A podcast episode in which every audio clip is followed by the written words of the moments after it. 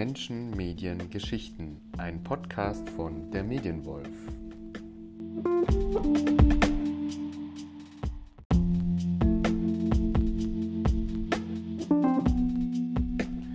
Herzlich willkommen zur ersten Episode von Menschen, Medien, Geschichten.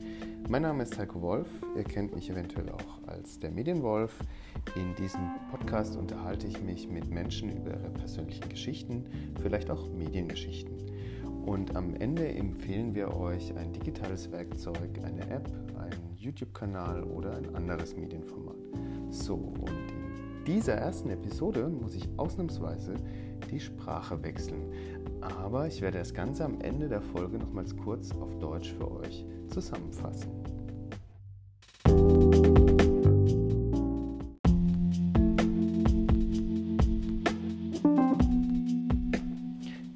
Welcome to the first episode of Humans Media Stories.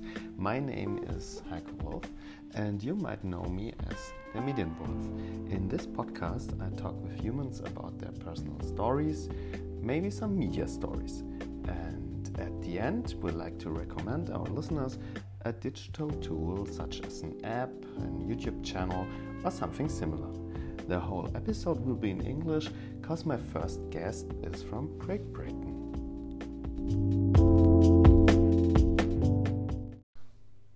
Okay, today I got Joe Power, right, from London as guest in my little modest podcast show. Joe, um, who are you and why are you here in Düsseldorf? Okay, so I'm uh, Joe from London, I guess, uh, and I'm in Düsseldorf because I've been like cycling, I guess, around Europe for the last five months, and now I'm heading home. So I'm cycling back to the UK, hopefully to spend Christmas there, and going back through Germany and Düsseldorf. Okay, so just tell our listeners more about your challenge you're in. What was the initial idea? Okay, so what I wanted to do uh, when I started, I quit my job and I thought I was going to cycle to Vietnam uh, through a bunch of countries, but then it kind of didn't work out that way. So I got as far as Georgia at one point, uh, but like a, a British person, it's difficult to get a visa for Iran, so I wasn't able to go into Iran. Uh, so, but now I will. Uh, now once I get back to the UK this winter after Christmas, I'll like fly to India and carry on from there. So hopefully I will make it to Vietnam in the end. Nice. And why do you do this? Wh- Why, why do you travel? To, are there any goals you want to reach, or just for traveling, or did you set up some milestones or something like this? Not really. I never did. So uh, I know a lot of people like kind of take years out after school or after university or like between things, and I never really did that.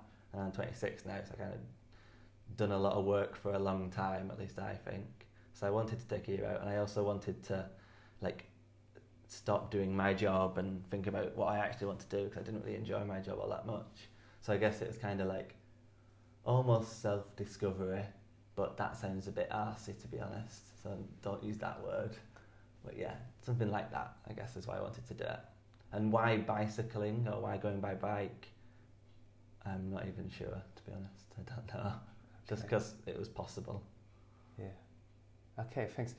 Do you write a blog or something like this? No, I have an Instagram account, but I don't write anything down.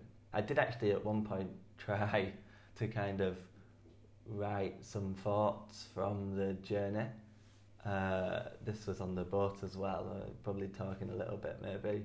I've already spoke uh, with Heiko about like I took a boat from Bulgaria to Georgia, and it was six days over the Black Sea and there was no Wi-Fi or anything like this, and it was so boring that I had to at one point to just to do something, write some thoughts down. But it was so cringy the stuff that I was writing that I eventually just deleted it out of my phone. Okay, and uh, could you say um, the the, uh, the account name of Instagram just for our listeners? Of Is course, it possible Yeah, to- no, for, for the public? It's um, called all one word and like all lowercase. The Wind Up Bike Chronicle.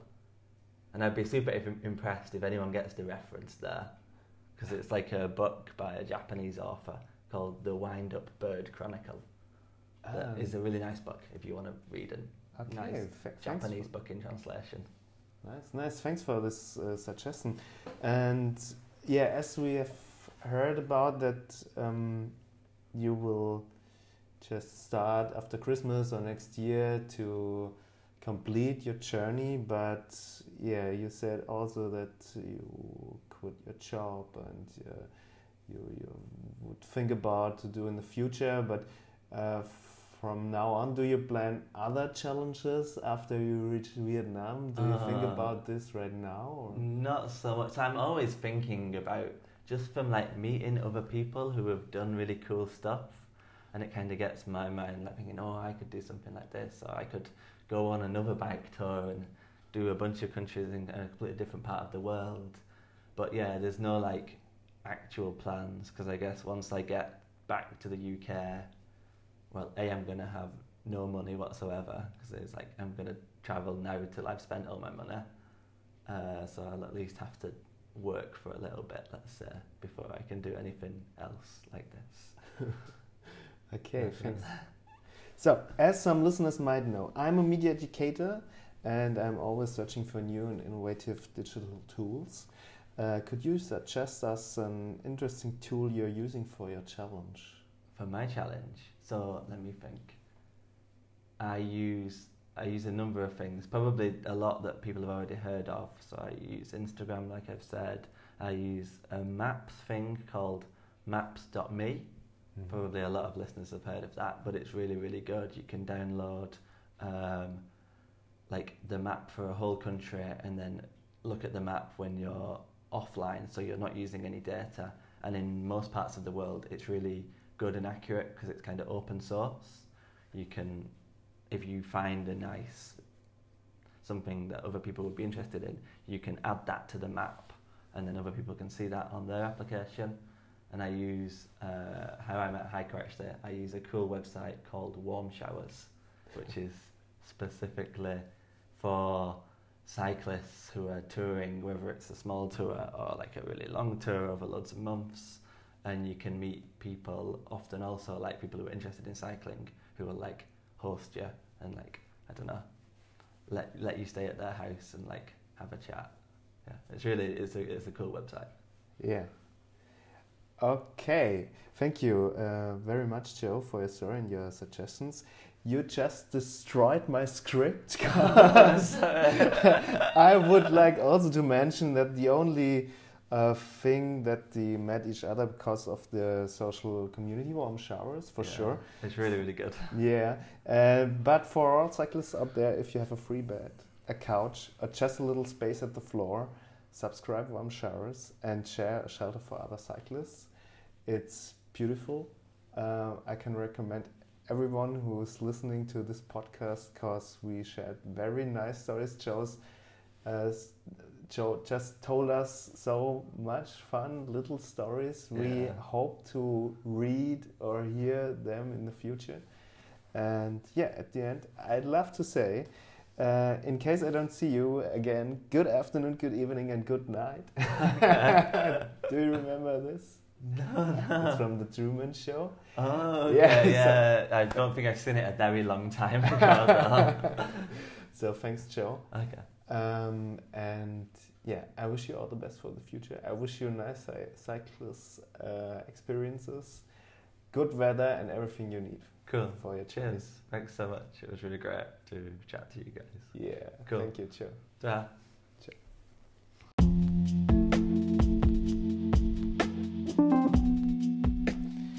Thank you very much for listening. I hope you enjoyed this episode, and I will be very happy if you subscribe and share my podcast.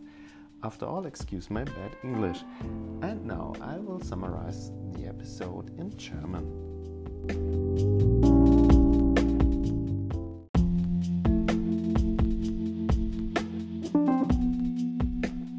Erstmal herzlichen Dank fürs Zuhören.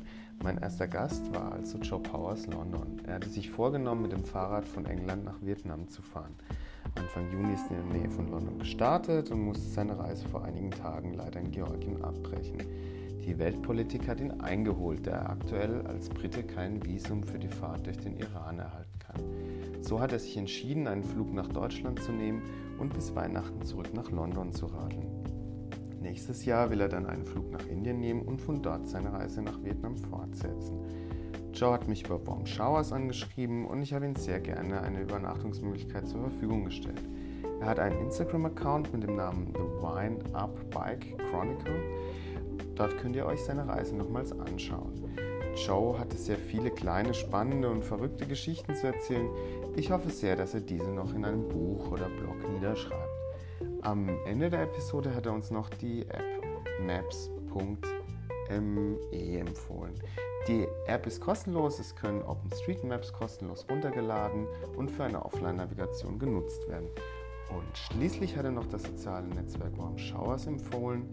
Also, liebe Fahrradfahrerinnen und Fahrradfahrer, meldet euch dort an, teilt euer Zuhause, ihr werdet mit schönen Geschichten belohnt.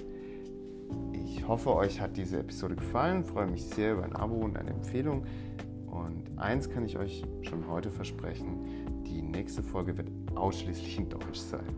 Auf Wiederhören!